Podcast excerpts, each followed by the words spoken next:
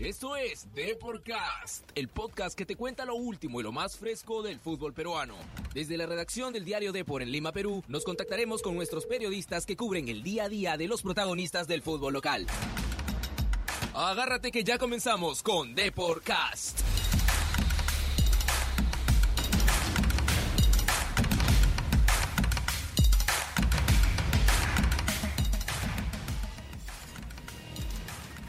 Muy buenos días, tardes, todo amigos de Depor. Hoy, martes 21.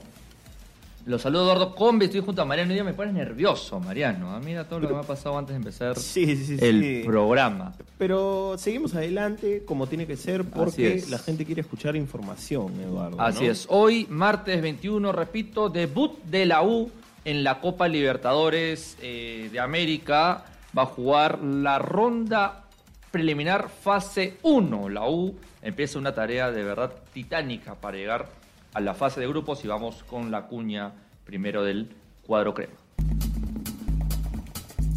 Llegan novedades desde ATE. Conozcamos lo último que acontece en Universitario de Deportes. Universitario de Deportes debuta hoy día en Puerto Ordaz a las 5 y 15 de la tarde, hora peruana, ante Carabobo de Venezuela. La U, repito, Mariano tiene que jugar seis partidos, seis partidos para llegar a la fase de grupos. Una tarea titánica, como bien decías, Eduardo, que incluso eh, invito a nuestros amigos de, eh, de la web, a nuestros amigos que están pendientes, hinchas de Universitario de Deportes, que lean la nota que he escrito eh. Eduardo para la web, hablando un poco de lo que es esta travesía, una odisea, una verdadera odisea para los equipos peruanos que han dispu- disputado estas fases preliminares de Copa Libertadores. Me parece que es solo de Copa Libertadores la nota, pero también en, en Sudamericana. No, solo Libertadores, por ahora. La Sudamericana vamos a hablar la próxima semana, que debuta también Ujú. Melgar. Eh, Titánico, mira, la vida me ha dado la oportunidad de ver todas. Todas las fases previas de Libertadores del 2005, cuando Chivas vino acá a Cusco y le sacó la mura a Cienciano ganándole 5-1. El primero justo en pasar fue la U en el 2006 contra el Nacional Asunción, 2-2 agónico en Asunción, jugadón de Piero Alba y gol de Sangoita, rebote del arquero, y 0-0 en Lima, donde la U clasifica y fue el primer equipo peruano en hacerlo. Ya ahí la U falló ante Oriente Petrolero y Capiatá un año antes. Sí, sí. Hoy día, con un 11 ya confirmado, Ajá. Eduardo, ver. con el que vamos a lanzarlo desde ya, porque eh, ya se conoce el, el 11 que va a parar Gregorio Pérez hoy día. Vamos con Carvalho en el arco, Ajá. eh, Corso como lateral derecho, Alonso Iquina en eh, la saga, Santillán por izquierda, el tridente en el medio será, porque me parece que será así, eh, Alfa Geme, Guarderas y Millán. Millán cumpliendo con una labor defensiva también, ¿no? Retrocediendo como un interior. Y Quintero por derecha, Hover por izquierda y Jonathan Dos Santos como único punta. Hoy 5 y cuarto contra un humilde, noble Carabobo. Noble Lo dijo ayer acá mismo el técnico venezolano Antonio Franco. La U que presenta esa. eh, bueno, es su primera alineación eh, del- oficial del año, pero es la primera también que manda en el año, ¿no? Porque contra Huracán no arrancó Millán, contra Boca pues no arranca uno que otro, y contra Cerro Largo no arranca Over ni Corso. Sí, Entonces es una alineación inédita de la U, la primera ya de partido oficial que manda Gregorio Pérez. es un 11 que a mí me transmite eh, esto. Va la U a ganar, va la U a proponer a Venezuela, donde yo siento eh, las declaraciones de Gregorio Pérez eh, con toda su experiencia dicen otra cosa, pero lo que yo siento es que la U hoy día va con... eh, cierta superioridad ante un Carabobo que el mismo director técnico lo reconoce. Ellos van con la intención de dar la sorpresa, pero no son favoritos. Para ellos, Universitario es el favorito. Así es, este, bueno, la U con todas las llaves que ha enfrentado equipos venezolanos las ha superado, la Sudamericana lo hizo tres, cuatro veces. Eh, yo sé que eh, ningún equipo peruano puede jactarse de eh, mirar por encima del hombro a ningún club de Sudamérica. Yo, soy consciente, yo soy consciente número uno, ¿ah? número uno. Sea, así un equipo cualquiera. Pero sí también soy consciente de que una cosa es que te toque Carabobo y otra cosa es que te toque un equipo brasilero. O sea, la U, la distancia, la distancia de dificultad de la U hoy no es tan grande como la podría tener eh, Cristal que le puede tocar a Barcelona de Ecuador. ¿No? O, sea, o la U misma, si es que pasa esta fase claro, y, y choca le- con Cerro con Porteño. Cerro Porteño, claro, ya la, la dificultad se agranda. Siempre va a existir la dificultad para los equipos peruanos. Pero ya no tampoco eh, tenemos que ir al otro extremo a decir, no, que no hay que mirar por encima del hombro. O sea, se puede mirar más confiado que otra cosa, distinto a confiarse. Claro. ¿no? Porque el año pasado, solamente el año pasado, yo siento que eso le pasó a Cristal con Zulia. Sí. Y el partido que vimos en Venezuela fue desastroso. Desastroso, total. Ya en Lima, este, ya en Lima el partido fue más igual, lo ganó Cristal, pero en Venezuela ese partido fue desastroso.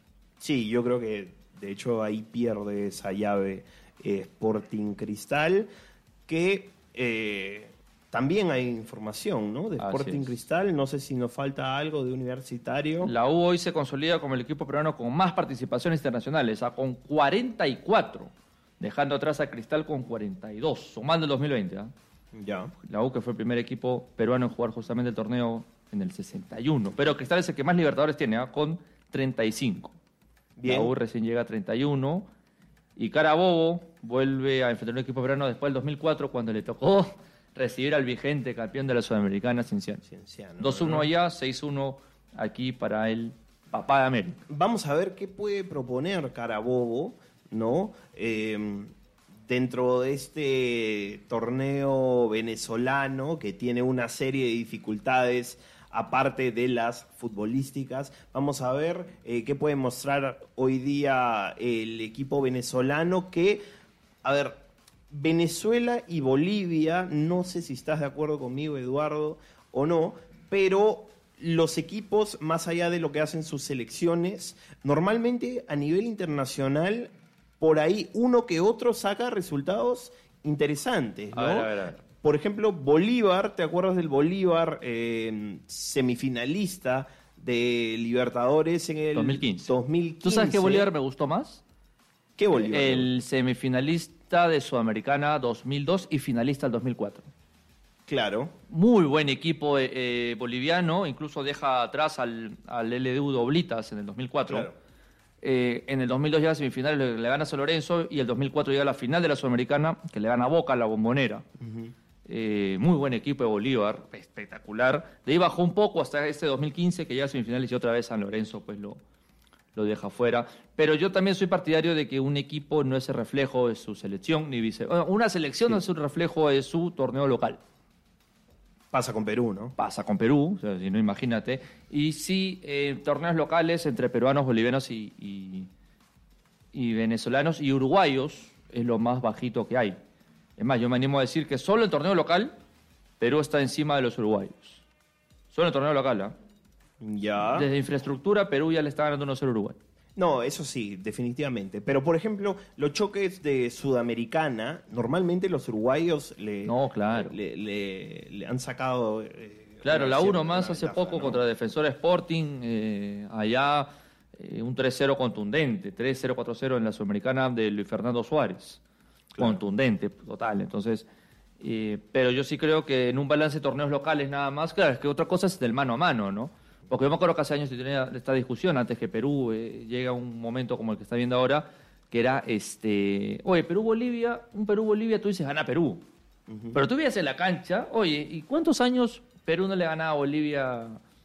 Solamente con Marcarían, su- mira, solamente con Marcarían, para no irme tan atrás, sufrimos bastante. Sí, sí, claro. En amistosos. En amistosos, y en dos la última empates. fecha, ¿no? De- En la eliminatoria, 1-1. Y en la última fecha, el partido más triste del mundo, en Estadio Vacío, 1-1. Efectivamente. Imagínate, ¿no? Sí, Con sí, Chemo sí. también, aunque Chemo sí le llega a ganar en Lima, pero pierde un amistoso en La Paz, pierde una, eh, en, en La Paz en el eliminatorio lo, masacra un 3-0 contundente, y en Lima ganamos con gol de Fano. Entonces, Vamos a ver qué pasa hoy día. en los ¿no? últimos 20 años a Bolivia no le hemos ganado mucho tampoco. Entonces, pero otra cosa es el mano a mano, ¿no? Pero si tú ves Bolivia y Perú, tú dices, ah, no, Perú es más que Bolivia, ¿no? Y solamente con Gareca en La Paz perdimos 2-0. Sí, y que Entonces, por suerte Por suerte, claro. eh, la vida no, nos dio esos, esos tres, Tres puntos, ¿no? Vamos entonces con eh, Sporting Cristal. Así es, hablando de Gareca, hoy día habló un mundialista en el equipo celeste. Siempre hay noticias desde la Florida. Esta es la información de Sporting Cristal. Después de su presentación, el equipo celeste descansó ayer y hoy volvió a las prácticas y salió a hablar Nilson Loyola, titular el, el día domingo y uno de los futbolistas celeste. que le llevaron refuerzo en su posición, ¿no? uno de los pocos que le llevaron refuerzo en su posición, pues Cristal contrató a Junior Huerto. Sí, un cristal que, eh, bueno, ya vamos con, la, con algunas de las declas, ¿no? Por ahí que ha dicho eh, Nilson Loyola, pero cristal que dejó algunas cosas interesantes y eh, todos fueron, ¿no? Al Gallardo a ver lo que podía hacer Canchita González, lo que podía hacer eh, alguno de los cuatro refuerzos que llegaron a la Florida, pero se terminó quedando con una actuación de un joven de apenas 16 años, eh, Eduardo, de Joao Joao Grim- Grimaldo. Joao Grimaldo, muy criticado en la selección sub-17 de Carlos Silvestri, muy criticado eh, simplemente por el hecho de llevar la 9, aunque en la selección de Silvestri jugó por derecha. Como extremo jugaba. Así es. El domingo jugó por izquierda y se mandó un segundo tiempo formidable en esos 10 cambios que hizo Sporting Cristal. Eh, lo de lo de Joao Grimaldo fue superlativo y en el primer tiempo me gustó mucho Martín Tábara, me gustó mucho Muy bueno lo de Tábara. lo de Tábara fue ya ahora de Lobatón, ¿no? Sí, ahora de- ahora de ahora de Lobatón. Incluso intentando un gol de media cancha que habla mucho de, de la confianza que se Así tiene, ¿no? de Del buen pie momento que izquierdo. pasa.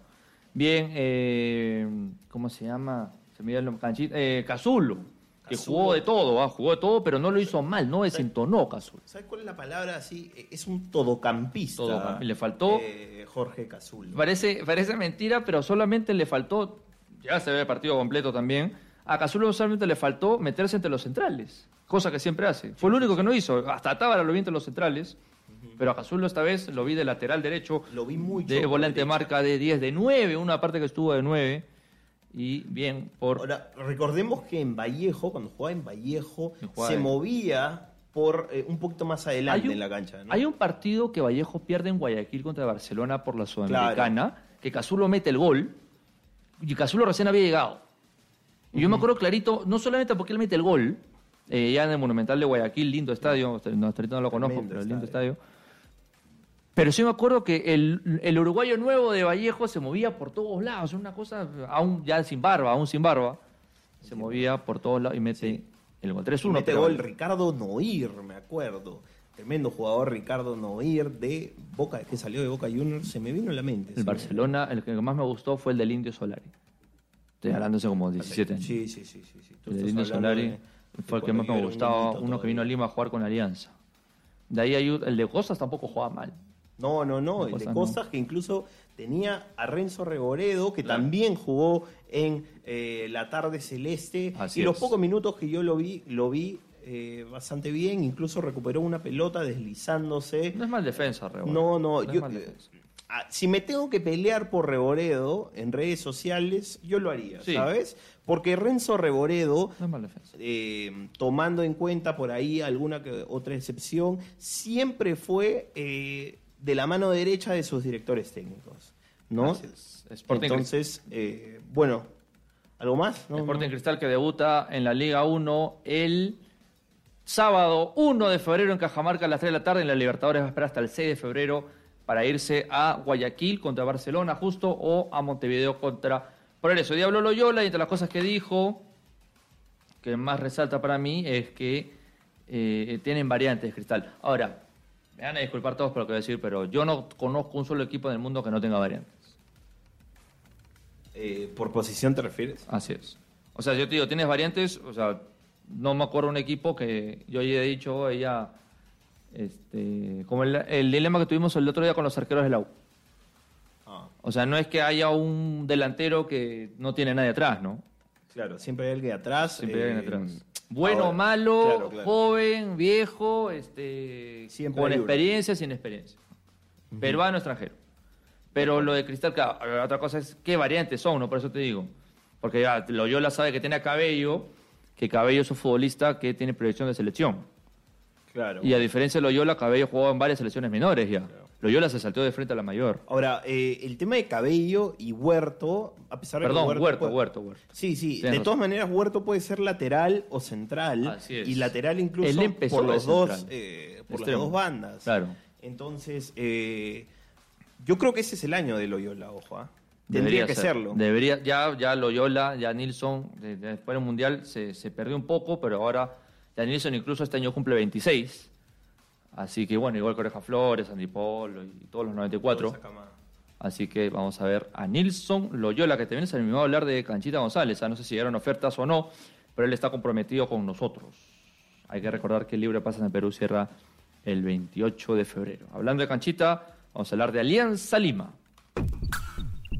¿Qué está pasando con los íntimos de la victoria? Estas son las noticias de Alianza Lima.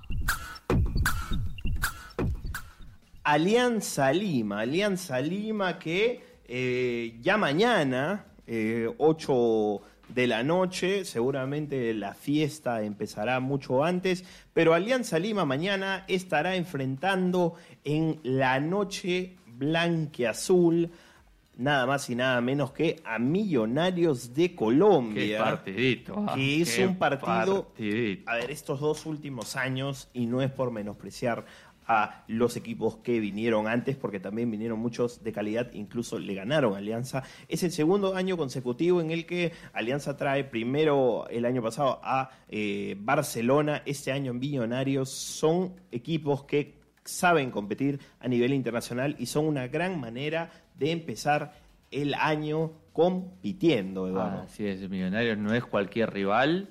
eh, o sea, entre Cerro Largo, eh, bueno, Independiente del Valle y Millonarios, yo creo que Millonarios tiene un paso adelante, ¿no? no estoy- nadie está diciendo que sean malos o buenos, simplemente No, no. entre esos tres, Millonarios es un paso adelante de...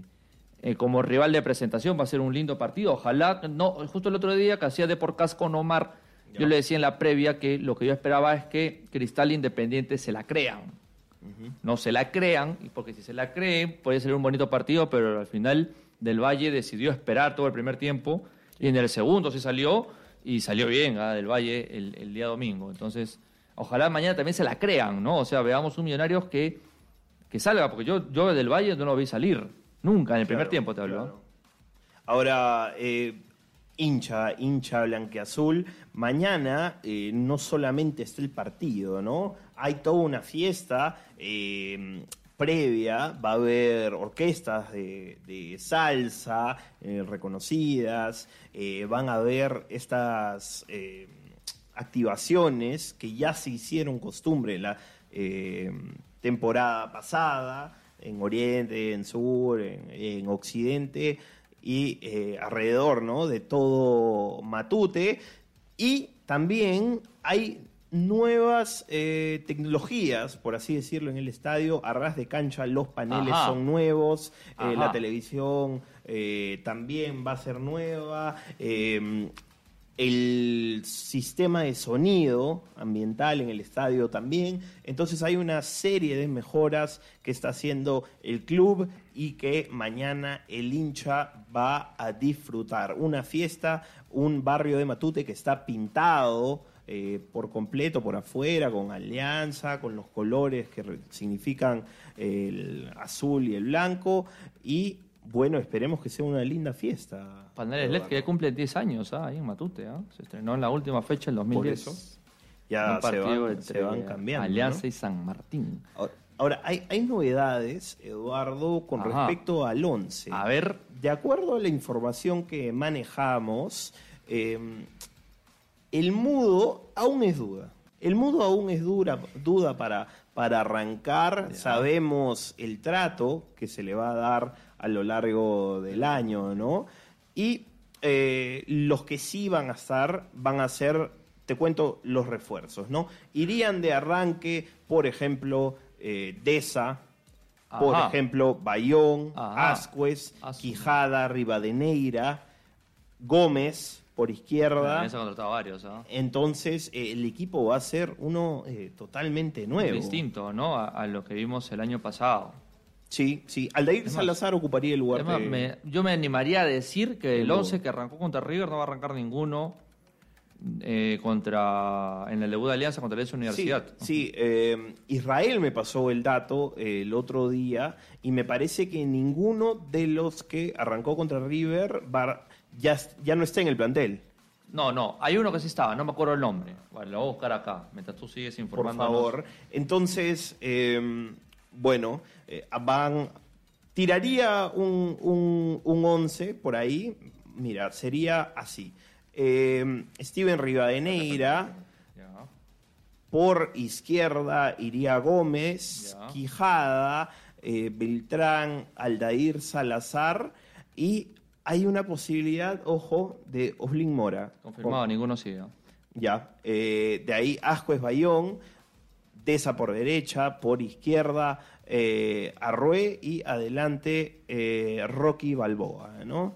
Así es. Eso puede cambiar hoy día porque hay entrenamiento, Así ojo. es, en la tarde va a hablar Bengoechea, hablando de Bengoechea, anoche habló Juan Carlos Solitas, el programa Al Ángulo de Movistar Deportes, y le tiró flores a Bengoechea. A mí me gusta Bengoechea porque es auténtico, dijo el gerente de la selección peruana. Algo más dijo, no lo podemos. eh, No, no puedo, no puedo, no por, puedo. por completo. La polémica sobre el estilo de juego se da porque Alianza Lima, porque es Alianza Lima. Si él dirigiera cualquier otro equipo, nadie diría nada.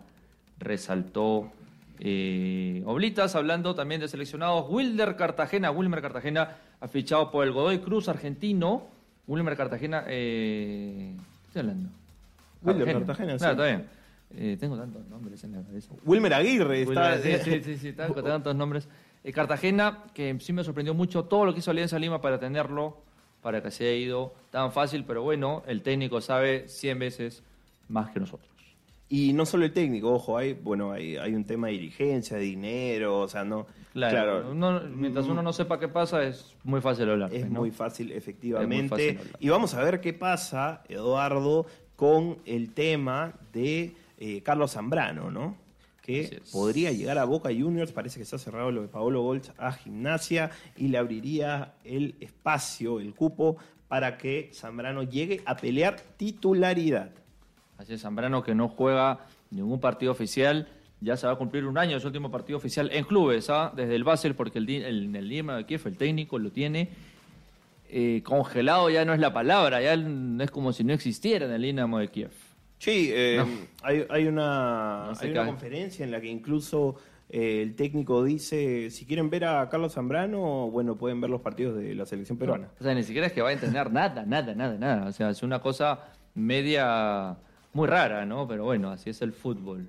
Bueno, Mariano, nos vamos hoy día 5 y 15 de la tarde. Universitario de Deportes Carabobo, primera fase de la Copa Libertadores, cuarta vez que la U participa en esa fase, ya la pasó una vez en el 2006. Vamos, Perú. Vamos Perú, vamos Perú, la vuelta es el próximo martes, ¿ah? a las 7 y media en el Monumental. Bien, bien. Excelente, Eduardo. Ha sido un gusto, un placer, amigos. No se despeguen, por favor, de deport.com, el diario impreso, que la información nunca les va a hacer falta. Así es. Chau, chau, chau, chau. Chau, amigos.